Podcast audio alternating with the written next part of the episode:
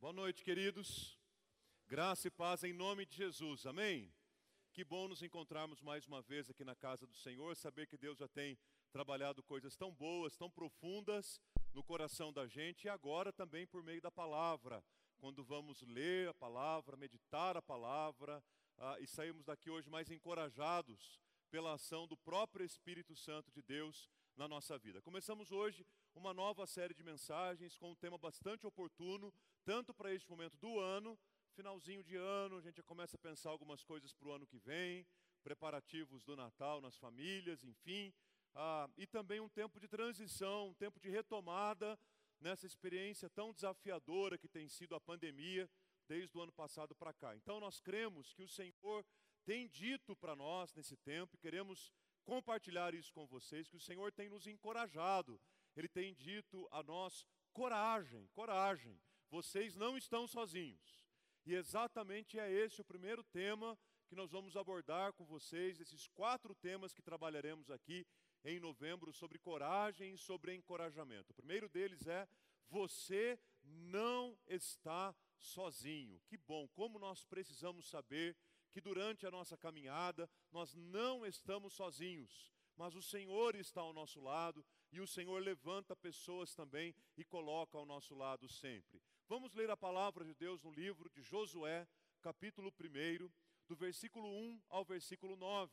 Creio que é um texto bastante conhecido, um texto que você, você já deve ter lido, meditado, ouvido algumas mensagens sobre ele, mas um texto sempre oportuno para a gente revisitar, principalmente quando o assunto é coragem, porque pelo menos por três vezes no texto Deus encoraja diretamente o seu servo Josué.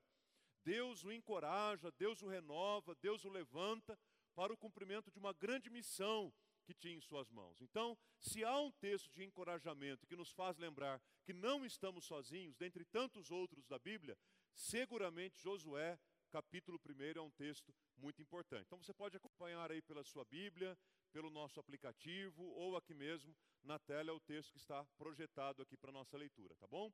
Diz assim a palavra: Depois que Moisés, servo do Senhor, morreu, o Senhor falou a Josué, filho de Num, auxiliar de Moisés, dizendo: Moisés, meu servo, está morto.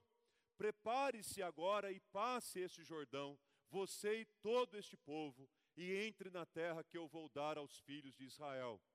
Todo lugar em que puserem a planta do pé, eu darei a vocês, como prometi a Moisés.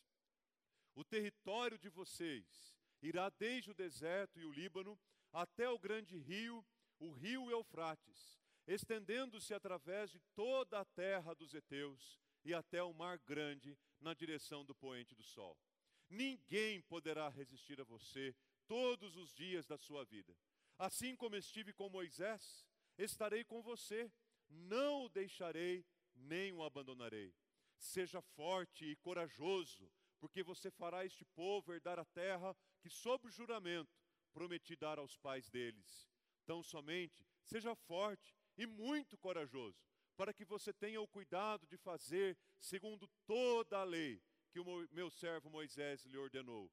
Não se desvie dela, nem para a direita, nem para a esquerda, para que seja bem-sucedido por onde quer que você andar. Não cesse de falar deste livro da lei. Pelo contrário, medita nele dia e noite, para que você tenha o cuidado de fazer segundo tudo que nele está escrito. Então você prosperará e será bem-sucedido. Versículo 9, vamos ler juntos, leiam comigo, por favor. Não foi isso que eu ordenei? Seja forte e corajoso.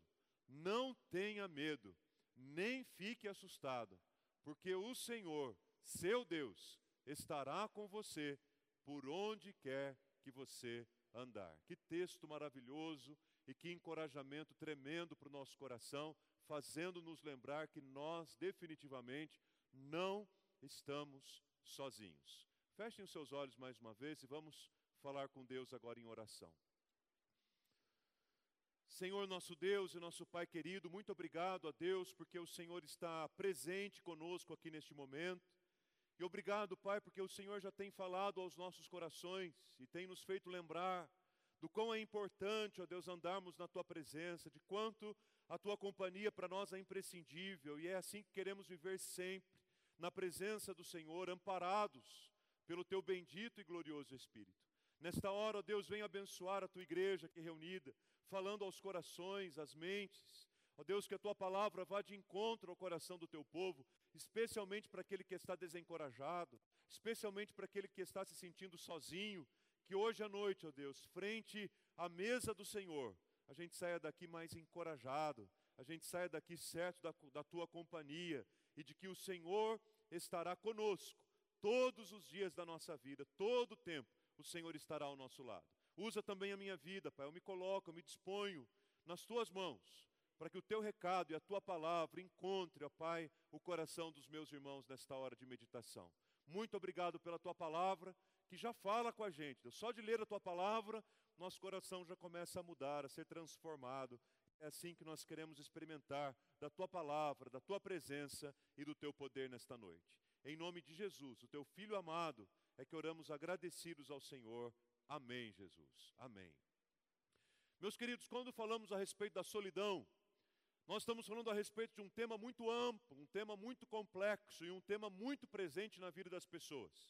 Muitas pessoas sentem de perto os efeitos e os impactos que a solidão tem. Inclusive, três grandes universidades em Londres fizeram uma pesquisa com quase 100 mil pessoas a respeito do tema solidão e chegaram a um resultado bastante interessante, num certo ponto de vista, até bastante surpreendente também. Dentre vários aspectos que esse resultado apresentou, e você pode encontrar aí na, na internet, por exemplo, eu, me, eu separei cinco para compartilhar com vocês, cinco que chamaram bastante a minha atenção. Primeiro, essa pesquisa revelou surpreendentemente que os jovens ah, se sentem mais sozinhos do que os velhos. Os jovens que responderam à pesquisa declararam se sentir mais sozinhos do que os velhos que responderam à pesquisa.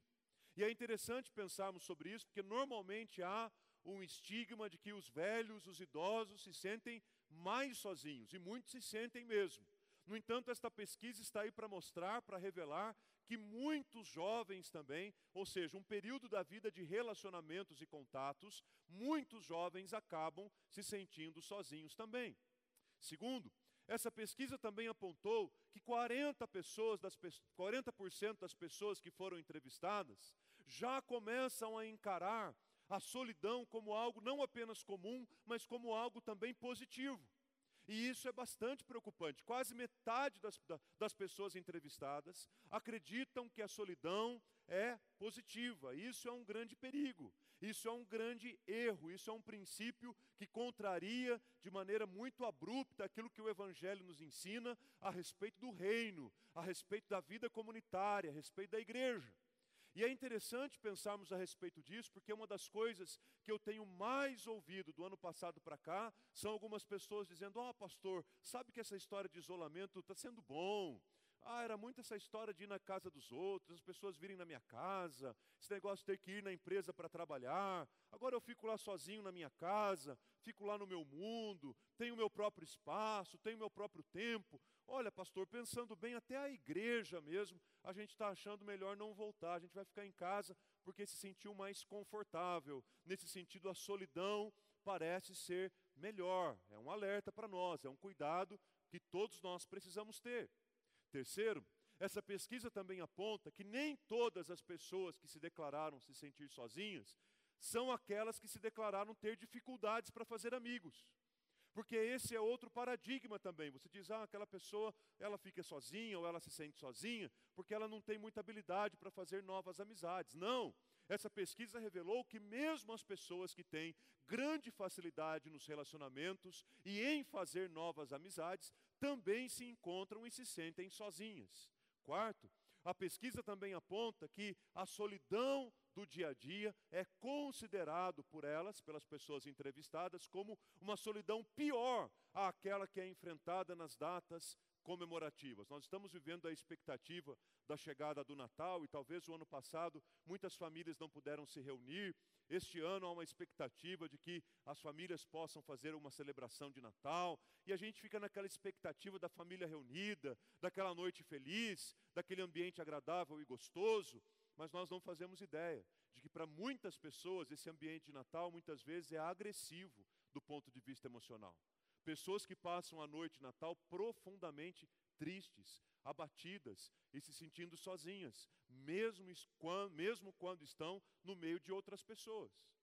Por isso que se diz, ah, algumas pessoas ficam sozinhas no Natal ou em outras datas comemorativas. Porém, para esse grupo de pessoas, a solidão do dia a dia é pior do que aquela que acontece apenas nas datas comemorativas. E por último, dentre outras coisas que eu poderia mencionar aqui para vocês, um dado bem interessante: pessoas que sentem na pele o que é solidão, pessoas que se sentem muito sozinhas, costumam ter mais empatia com as dores dos outros em relação aos que não se sentem sozinhos. E não só em relação à solidão do outro, não em relação a um câncer, em relação a um luto, em relação a uma separação, em relação a uma luta, em relação a uma tragédia. Pessoas que experimentam a solidão têm uma empatia maior com aqueles que estão sofrendo. E aí, quando a gente pensa a respeito da solidão, nós pensamos apenas num lado dele, o lado em que normalmente nós somos a vítima. E, e, com isso nós podemos facilmente afirmar e dizer: Ah, pastor, que bom mesmo que o senhor está tratando este assunto, porque de fato a gente vive numa sociedade de muita solidão, onde as pessoas estão no meio de tanta gente, mas ao mesmo tempo estão sozinhas. Porém, é preciso reconhecer que a solidão tem um outro aspecto também, que está ao nosso alcance, que de alguma forma depende de nós e nos faz lembrar que nós não estamos sozinhos. Eu quero destacar três aqui para servir até como um alerta para mim e para você, para a gente não cair nele. Não cair nesses perigos, não cair desses riscos. E aí saímos por aí afirmando, afirmando que estamos sozinhos, que nos sentimos sós, enquanto na verdade nós temos uma, uma boa parcela, uma significativa parcela de responsabilidade também sobre isso. Primeiro, precisamos lembrar que muitas pessoas estão vivendo dramas semelhantes àqueles que nós também estamos vivendo. Então, se nós estamos afirmando aqui hoje à noite que você não está sozinho, sem dúvida alguma a gente também pode dizer: olha, esteja certo que você não está sozinho também nas suas lutas. Você não está sozinho também nas suas crises. Você não está sozinho também nas suas enfermidades. Há muitas pessoas doentes, passando por depressão, vivendo desemprego, passando por privações financeiras. Há muitas pessoas vivendo problemas conjugais, problemas com os filhos, muitas e muitas pessoas. Por que é importante a gente lembrar disso? Para a gente entender que nós não somos ah, o, o, o substituto de Jó no mundo. E isso não tomar o coração da gente com aquele sentimento então de autocomiseração e a gente achar então que nós somos a pessoa mais sofredora, somos o Jó do século 21. Não, nós não estamos sozinhos. Temos sim a nossa dor, carregamos sim as nossas lutas, temos sim as nossas angústias, porém, muitas outras pessoas estão vivendo dores semelhantes às nossas. Por que semelhantes? Porque vocês sabem dizer qual é a dor é igual a que dor é igual a outra? Ou então vocês sabem afirmar qual dor é mais forte, maior do que a outra? Pastor, qual dor é maior? Será que é a dor de uma enfermidade gravíssima? Será que é a dor de perder alguém que nós amamos tanto? Será que é a dor de, de não ter alimento para colocar na nossa mesa? Qual que é a dor mais forte, pastor? E aí eu diria para vocês que não existe a dor mais forte, como se fosse uma concorrência ou uma competição de dores. Ah, estou passando uma luta tão grande, uma dor tão difícil. E o outro diz: Que isso, a sua não é nada, você não sabe a minha. Deixa eu contar para você. Se eu contar a minha história perto de uma estátua, até a estátua chora. Dor não é competição, gente. Dor não é competição. A maior dor é aquela que você sente. A maior, a minha maior dor é aquela que eu sinto porque ela está doendo aqui, ó. Ela está doendo aqui, ó, no peito, no meu, não no seu. Então a maior é aquela que eu sinto. Eu consigo comparar as minhas dores pessoais. Ah, essa dor que eu estou vivendo agora é maior do que aquela que eu sentia três anos atrás. Mas comparado ao outro, não. Então, muitas pessoas estão vivendo lutas, dramas, angústias, necessidades semelhantes aos que nós estamos vivendo. Segundo, e preste bem atenção nisso, abra os olhos para aquelas pessoas que gostariam muito de estar ao teu lado, gostariam muito de conviver com você, gostariam muito de caminhar com você, porém, você continua sobrevivendo de migalhas, de migalhas relacionais daqueles que não querem se relacionar com você. Uau! Você pode não acreditar, Mas tem mais gente querendo comer uma pizza com você do que você imagina. Você pode não acreditar, tem mais gente querendo tomar um café com você do que você imagina. Mas aí a gente fica insistindo sempre naqueles mesmos, né? Onde a gente lança, lança, lança as nossas emoções e o que a gente recebe de volta são apenas migalhas emocionais e relacionais. Onde as iniciativas são apenas as nossas. Enquanto tem um monte de gente disposta a caminhar com você, você está se declarando sozinho. Terceiro, é importante ainda relembrar que nós precisamos permitir que o cuidado de Deus se manifeste nas nossas vidas através de pessoas. Pessoas que Ele levanta, pessoas que Ele capacita, pessoas que Ele inspira. E aqui eu reconheço, porque não é diferente na minha trajetória de vida também, quantas e quantas vezes nós nos decepcionamos com pessoas, porém nós não podemos desistir delas nós precisamos continuar permitindo que Deus trate a nossa vida e trate a nossa solidão com pessoas que Ele levanta para manifestar sobre a nossa vida a sua graça, o seu poder e a sua própria companhia. Muitas vezes nós nos sentimos na presença de alguém como se nós estivéssemos na presença do próprio Jesus do próprio Deus, tamanha a graça que Ele derrama sobre a nossa vida, que Ele derrama sobre a nossa casa, que Ele derrama sobre o nosso coração. Afinal, como diz a palavra, alguns que praticaram a hospitalidade receberam inclusive anjos. Então, preste bem atenção: se você se sente sozinho, faça uma reavaliação a respeito desses três itens aqui, porque eles vão te ajudar. Feito isso, aí sim a gente pode olhar para o texto de Josué, capítulo 1 que é um tempo de transição na vida do povo, é um tempo de transição na vida de Israel, é um tempo de transição na vida do povo de Deus, é um tempo de, ao mesmo tempo que há uma grande multidão, de repente há um homem se sentindo sozinho. E eu considero o livro de Josué como um livro de transições, primeiro porque o livro de Deuteronômio encerra os cinco primeiros livros da Bíblia, que são os livros da lei, os livros do Pentateuco, e o livro de Josué é o primeiro de doze livros que começam um, uma quantidade de livros do Antigo Testamento chamados de livros históricos. Então é um momento de transição. É um livro de transições ainda, porque é a transição de um grande líder, o Moisés, para um sucessor, o Josué. É um momento de transição, porque eles estão saindo de uma terra para finalmente ir em direção à terra que Deus queria os levar, a terra que Deus havia prometido. O deserto não era o lugar onde Deus havia prometido. O lugar que Deus havia prometido era a terra prometida. E muitas vezes, quando nós estamos passando por lutas, por dificuldades, por necessidades, por provações e chegamos no deserto, a tendência que a gente tem é de se acomodar, a tendência que a gente tem é de levantar uma tenda e de ficar ali mesmo, a tendência que a gente tem é de encontrar um certo conforto no deserto e a gente acaba correndo o risco de esquecer que Deus não nos tirou do Egito para nos manter no deserto, mas Ele nos tirou do Egito para nos levar à terra que Ele mesmo prometeu. Então era um tempo de transição em que o povo precisaria levantar as suas tendas e continuar a sua caminhada. Havia terra ainda para ser conquistada, exércitos ainda para serem vencidos. Deus não queria que o seu povo se acomodasse e ficasse parado, detido ali no deserto. Mas é um livro de transições também, porque é um, é um livro que descreve a transição de um tempo velho para um tempo novo. Está aí outra, outra coisa das que eu mais ouvi do ano passado para cá. Pastor, depois da pandemia as coisas nunca mais serão as, as mesmas. Esta velha era, este velho tempo está encerrado ou está se encerrando. Está começando um novo tempo. Depois da pandemia, os relacionamentos serão diferentes, as profissões serão diferentes, as igrejas serão diferentes, as famílias serão diferentes. Um velho tempo e um novo tempo. É isso que o livro de Josué também marca a saída de um velho tempo para o começo de um novo tempo. Esse texto é bastante interessante para a gente porque ele apresenta duas figuras e duas personagens principais na história. Uma delas, inclusive, morreu, mas ele continua sendo o personagem principal da história, mesmo depois de morto. Porque a gente encontra o, livro de Moisés, o nome de Moisés muitas e muitas vezes ainda no livro de Josué, como uma referência do que Deus havia prometido ao seu povo. E nessa história toda, quem era Josué? Nessa configuração da estrutura do povo de Deus naqueles dias, quem era Josué? Ele era um sacerdote? Não, Josué não era sacerdote. O sacerdote era o Arão e o Ur, que estavam sempre ao lado de Moisés. Quem era Josué então nesta história? Ele era um príncipe.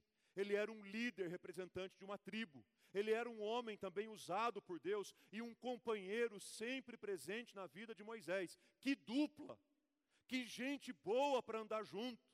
Que companhia maravilhosa, porque juntos eles viram a opressão do Egito, juntos eles viram a negociação dura com Faraó, mas ao mesmo tempo, juntos também, eles viram os poderosos livramentos de Deus, os milagres tremendos que Deus operou. Juntos, os pés deles pisaram aquela terra seca no meio do mar.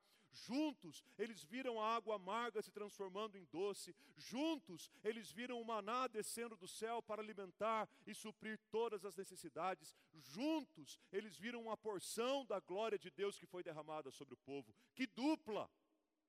Juntos, Moisés e Josué enfrentaram o exército dos Amalequitas. E enquanto Moisés ficou no monte, sentado numa pedra, Arão segurando um braço, Ur segurando o outro, Josué estava lá embaixo, no campo da peleja, lutando e pelejando contra Amaleque. E no final, o povo de Deus foi vitorioso, e Moisés e Josué venceram inúmeras batalhas juntos. Juntos, eles subiram no monte de Deus, de acordo com o Êxodo capítulo 24. Quando Moisés vai ao monte de Deus, em Êxodo capítulo 24, versículo 13, ele diz que ele deixa o povo lá, mas ele leva Josué com ele naquele monte. Deus lhes dá uma grande visão da sua própria glória, e juntos eles estavam ali também. Que dupla! Moisés e o seu auxiliar. Josué 1 diz que, que Josué era o auxiliar, Êxodo capítulo 24 também. Josué era um auxiliar de Moisés, mas de repente, eles são impactados com a morte de Moisés. Josué é impactado com a morte de Moisés. Deuteronômio termina contando o pranto que houve com a morte de Moisés. E Josué começa com um verdadeiro atestado de óbito, uma verdadeira certidão para declarar, declarar o que aconteceu com ele. Moisés, o meu servo, está morto. Gente, Moisés é um líder. Moisés é um referencial. Moisés é um homem de Deus. A única coisa que Moisés não era é eterno. Moisés morreu. Um atestado de óbito claro, anunciado para quem quisesse ouvir: Moisés morreu. E de repente, todas aquelas experiências que eles haviam vivido juntos na presença do Senhor, agora ele não tem mais o seu companheiro, agora ele não tem mais o seu amigo, agora ele não tem mais o seu pai, o seu pastor, o seu conselheiro, agora ele não tem mais o seu referencial de visão, de caminhada. O que é que vai ser da vida agora sem Moisés? E você que já perdeu alguém próximo, já enfrentou o luto, que perdeu alguém muito próximo de você, sabe o que é isso. Hoje você tem a pessoa do seu lado, e amanhã você se depara sozinho. Foi essa experiência que eu vivi e senti quando no luto da perda da minha primeira esposa, 20 anos atrás, há mais de 20 anos atrás. Foi exatamente a sensação que eu vivi. Porque as roupas estavam lá, a comida estava lá, as coisas estavam lá, mas eu me deparei sozinho na minha casa. Quantos meus dois pastores morreram? Dois homens importantes que foram referenciais para a minha vida, para o meu casamento, para meu e para a vida da crise, em decisões ministeriais, inclusive a decisão de vir aqui para o Calvário. Homens que nós fomos lá sentar e ouvi-los, um deles né, que ainda estava vivo. Meu grande sonho era pastorear perto de um deles, e Deus me deu esta oportunidade. Assumi o pastorado em, numa igreja em Americana em janeiro, 15 dias depois ele morreu. E eu não tinha mais para quem ligar. Os livros estavam lá, a sala pastoral estava lá, a igreja estava lá, mas os meus pastores não estavam mais. Meu pastor Joás e meu pastor Samuel.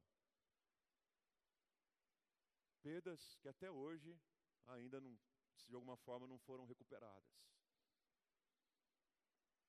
Porque a morte coloca a gente em contato com essa experiência da solidão. Cadê aquele que estava ao meu lado? Josué então sente aquilo. E quando ele e todos nós estamos atravessando momentos difíceis, várias perguntas povoam a nossa cabeça. Na verdade, a gente começa a substituir expressões de confiança para expressões de dúvida. O que é que vai ser da gente agora? O que é que vai acontecer com a gente? Para onde nós iremos? Quem poderá nos salvar? Quem poderá nos ajudar? Quem poderá nos socorrer? Será que Deus se esqueceu de nós? E aí, em meio a tantas perguntas, e tantas perguntas, e tantas perguntas, nós começamos a nos sentir cada vez mais sozinhos. Agora, deixa eu dizer uma coisa importante para você. Você não peca diante do Senhor quando você pergunta a Ele a respeito das coisas. Ok? Tem algumas pessoas que vivem crises em relação a isso. Você não peca quando você ora a Deus, chora diante dele, quebranta o seu coração e lhe pergunta: Deus, por que isso aconteceu comigo? Deus, por que com os meus filhos? Deus, por que na minha casa? Deus, como assim? Se pecássemos, nesse sentido, os livros de Salmos e Jó não teriam tantas perguntas. Leia esses dois livros, pega um pedaço de papel e começa a anotar as perguntas que os salmistas e Jó fazem para Deus, ou os amigos de Jó. Mas pega um pedaço de papel bem grande, um caderno de 10 matérias, um monte de folha para você anotar essas perguntas. Mas você peca quando você quer que Deus responda aquilo que você quer ouvir. E você peca quando você pergunta apenas retoricamente, porque a resposta você já tem no seu coração. Você peca quando você pergunta com a expectativa de questionar a soberania de Deus a respeito do controle que Ele tem da sua vida, duvidando que Ele é mesmo capaz, competente, suficiente, que o caráter dele é íntegro o suficiente para conduzir a sua história. Aí é o momento que nós pecamos. Se você tem se sentido sozinho, em algum momento da sua vida, e a sua mente e o seu coração estão povoados de perguntas sem respostas. Lembre-se, coragem, você não está sozinho, porque o Senhor dos exércitos está conosco, assim como esteve com Josué, naquele momento tão difícil, tão duro, tão desafiador, tão amargo, tão tenso, da perda de um grande homem, de um grande líder como foi Moisés. Deixa eu aplicar esse texto agora ao nosso coração para a gente levar essas reflexões para casa e não esquecer, mas deixar que elas entrem, que elas penetrem, que elas encharquem a nossa alma de à noite. Primeiro, coragem. Você não está sozinho, porque o Senhor dos exércitos continua falando contigo. O Senhor continua falando com você. Nós cremos num Deus vivo, cremos num Deus verdadeiro, cremos no Deus que se revela ao longo da história e o Deus que fala conosco. Ele não está mudo, nem tampouco surdo, mas ele fala e interage nas nossas vidas. Talvez ele tenha falado hoje com você, talvez ele está falando agora ao seu coração. Ele está vivo e está falando conosco. Coragem, você não está sozinho, porque a voz de Deus não cessou. Deus continua falando, abra os seus ouvidos e ouça atentamente o que Deus tem dito a você. E isso parece quase que uma informação ah, retórica do texto, né? O Senhor falou com Josué, mas eu acredito que não, sabem por quê? Porque quando Moisés morreu, Moisés era uma referência não apenas como médico, jurista, ah, conselheiro, orientador, ah, pastor, sacerdote, enfim, um monte de coisas, várias funções que ele possuía. Mas a presença de Moisés era o símbolo, o sinônimo, a representação do falar de Deus com o povo. Então Moisés ia diante de Deus e falava: Deus, ó, vim aqui para falar para o Senhor o que, que o povo lá está passando, socorre eles nisso, perdoa eles por aquilo e abençoe eles naquilo. E aí Deus falava com Moisés, e Moisés ia até o povo e dizia: Povo, eu estive com o Senhor e ele falou para vocês isso, isso e isso. Moisés morreu. Qual talvez tenha sido a expectativa que tomou conta do coração do povo? A de que Deus não falaria mais. Agora, o homem que falava, que era a boca de Deus para nós, morreu. Então, certamente a voz de Deus vai cessar. A gente conhece a história porque a gente está lendo de cima. Mas para quem estava ali, talvez para o próprio Josué, ele olha para aquela experiência, vê o sepultamento de Moisés e diz: acabou aquele tempo bom em que a gente ouvia a voz de Deus. Qual é o primeiro movimento que acontece depois que Moisés é sepultado? O Senhor fala com Josué, porque ele está vivo. E seja qual for o caos que você tem enfrentado, da luta ao luto, ele fala contigo. Deus está falando com você abra os seus ouvidos e o seu coração para ouvir o que Deus tem para falar para você, porque Ele continua vivo, Ele continua falando. Moisés morreu, mas Deus continua vivo, ele falou com Josué. Louvado seja o nome do Senhor por isso. Segundo, coragem. Você não está sozinho, porque não apenas o Senhor continua falando, como as promessas que Deus tem para a nossa vida continuam vivas, meus irmãos.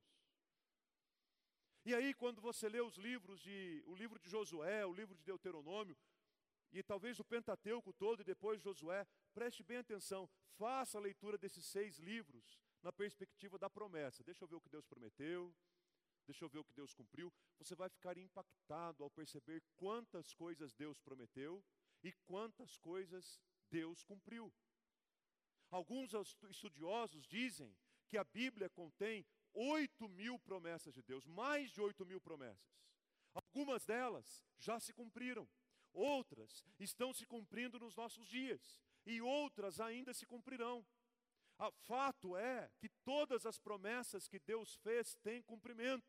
Porque diz o apóstolo Paulo na segunda carta que escreveu aos Coríntios, no capítulo 2, que quantas são as promessas de Deus, tantas tem nele o sim. Então, aquilo que Deus prometeu na sua vida, no seu casamento, na sua família, no seu lar, aquilo que Deus prometeu, Ele cumprirá. É isso que Deus traz à memória de Josué naquele momento. Josué, assim como eu fui com Moisés, eu estarei com você também.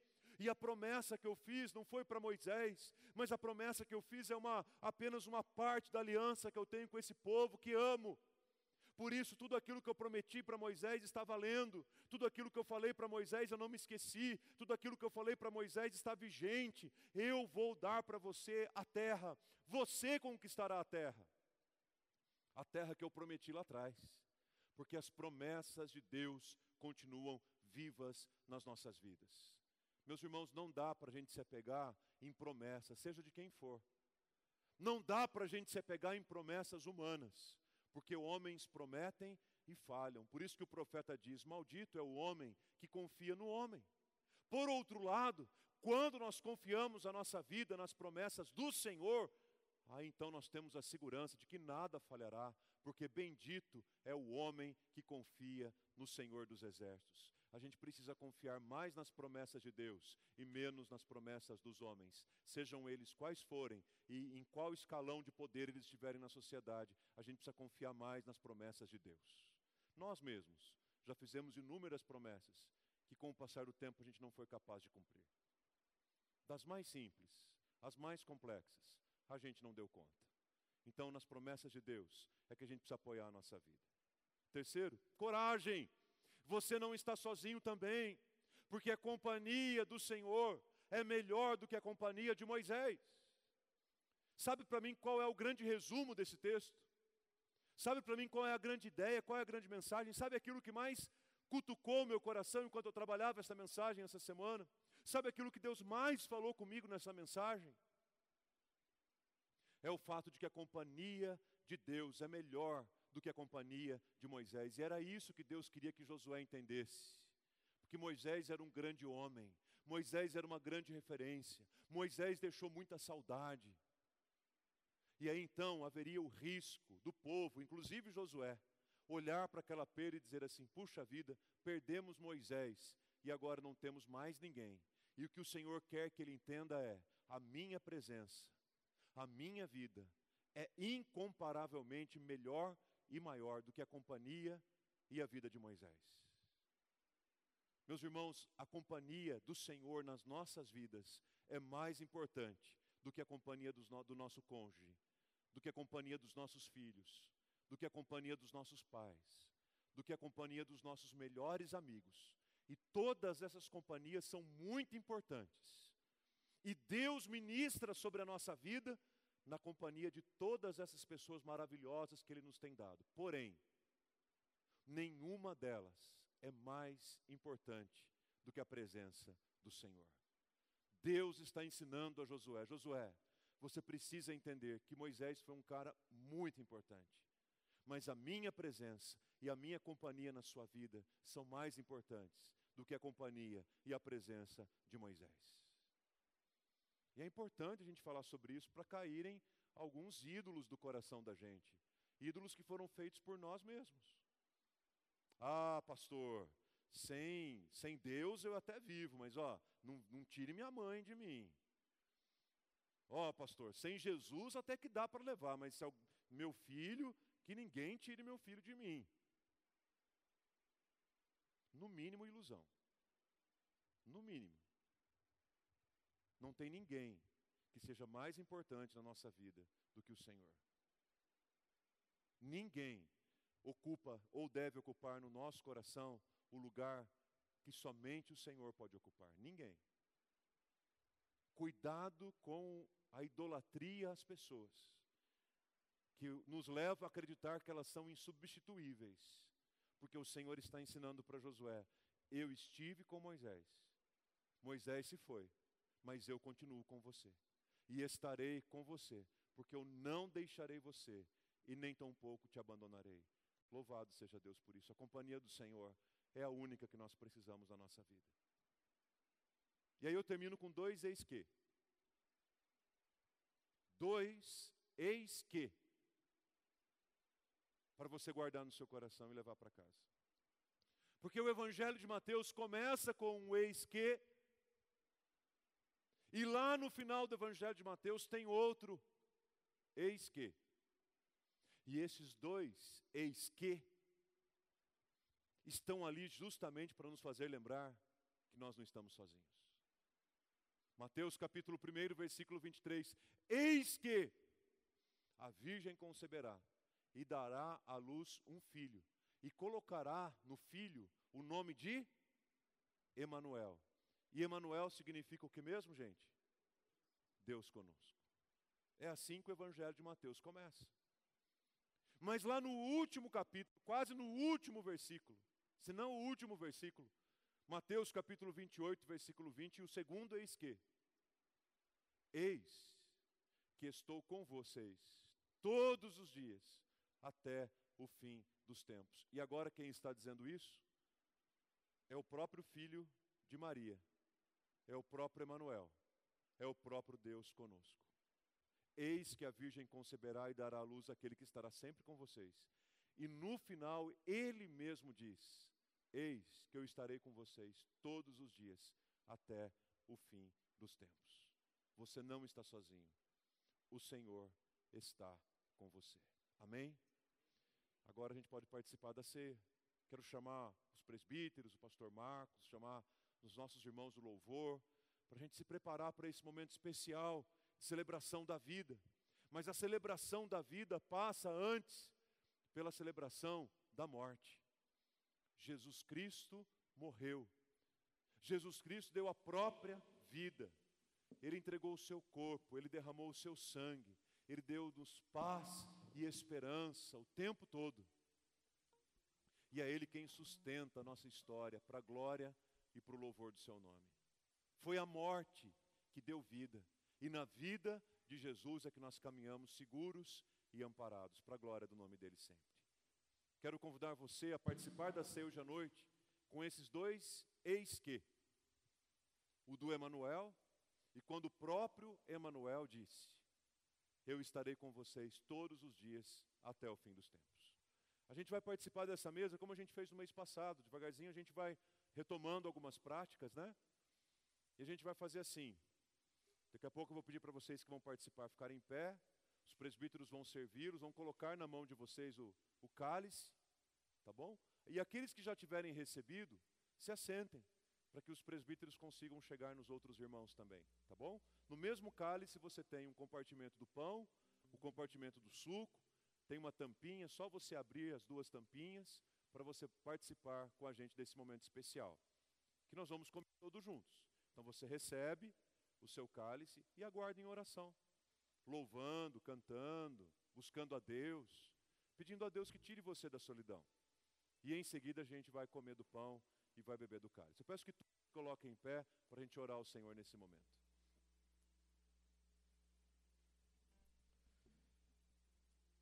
Santo Deus, nosso eterno e poderoso Pai, muito obrigado pela tua palavra, que é maravilhosa, que é viva, que nos faz lembrar, Deus, que nós não estamos sozinhos, porque o Senhor está conosco.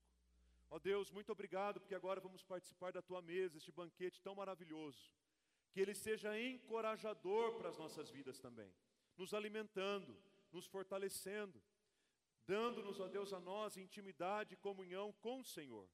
Abençoe agora, Deus, a tua igreja para que esta mesa traga vida e paz para todos nós.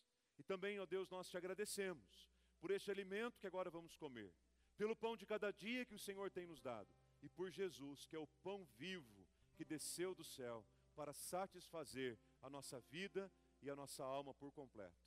Oramos agradecidos e por tudo te louvamos em nome de Jesus. Amém, Senhor. Amém. Os que vão participar, permaneçam como estão, os demais podem se sentar, por favor.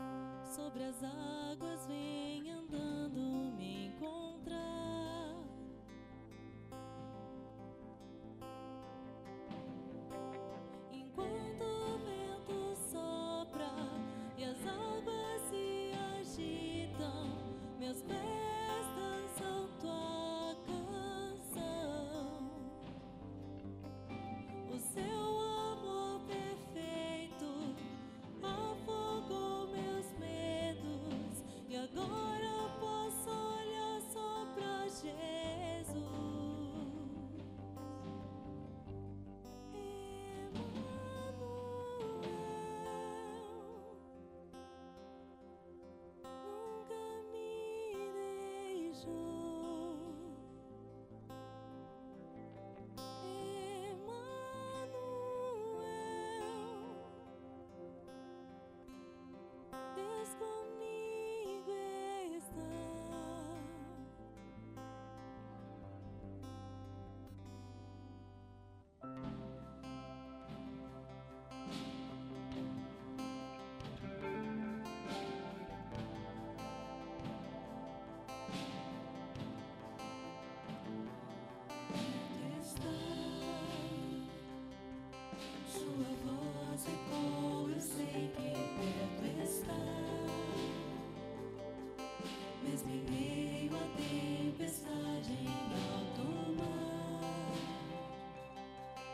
sobre as águas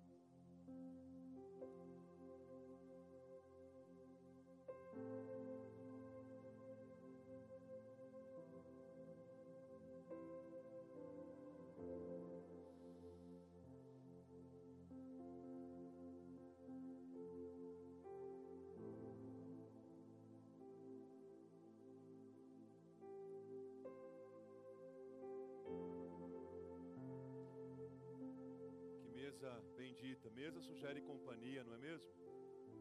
Mesa boa é mesa que tem gente com a gente. Não importa se é um banquete real ou se é um cafezinho. Mas mesa boa é mesa que tem gente. E Jesus convida não à toa para uma mesa. Porque na mesa há a companhia dele que nos abraça, que nos envolve e é por isso que ele diz: comam esse pão e bebam esse cálice, até o dia em que beberão vinho novo, na presença do Pai, na mesa eterna, na mesa celestial. Juntos vamos participar inicialmente do pão. O primeiro elemento, o primeiro o, é, o símbolo do corpo de Cristo, que foi entregue em nosso favor, para a nossa salvação, para o nosso benefício. Comei dele todos, em nome de Jesus.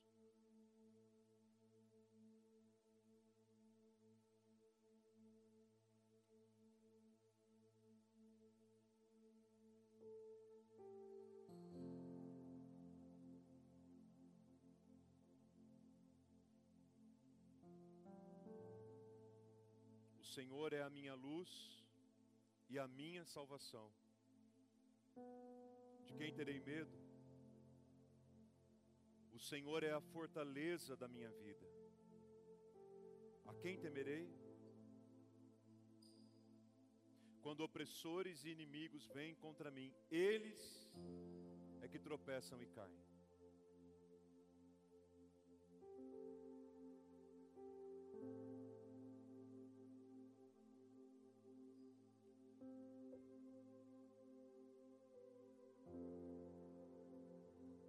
Semelhante modo, Emanuel nos convida também para o cálice, o cálice que simboliza o seu sangue derramado e vertido na cruz em nosso favor. Porque o sangue de Jesus nos purifica de todo pecado, e quando bebemos esse cálice, é justamente isso que estamos celebrando, a vida nova com Jesus. Vamos bebê-lo?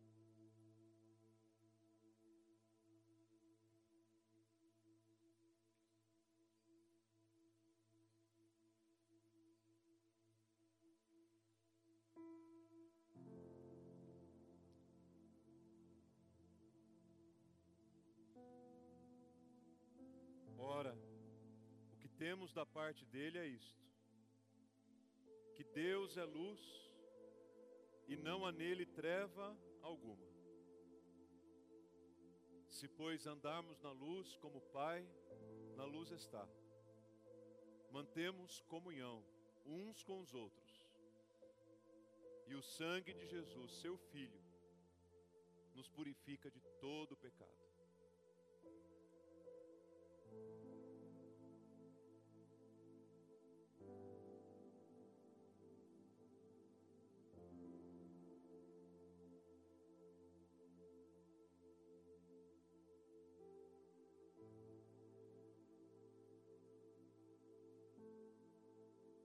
Vamos nos colocar em pé mais uma vez, vamos orar e receber a bênção, meus irmãos.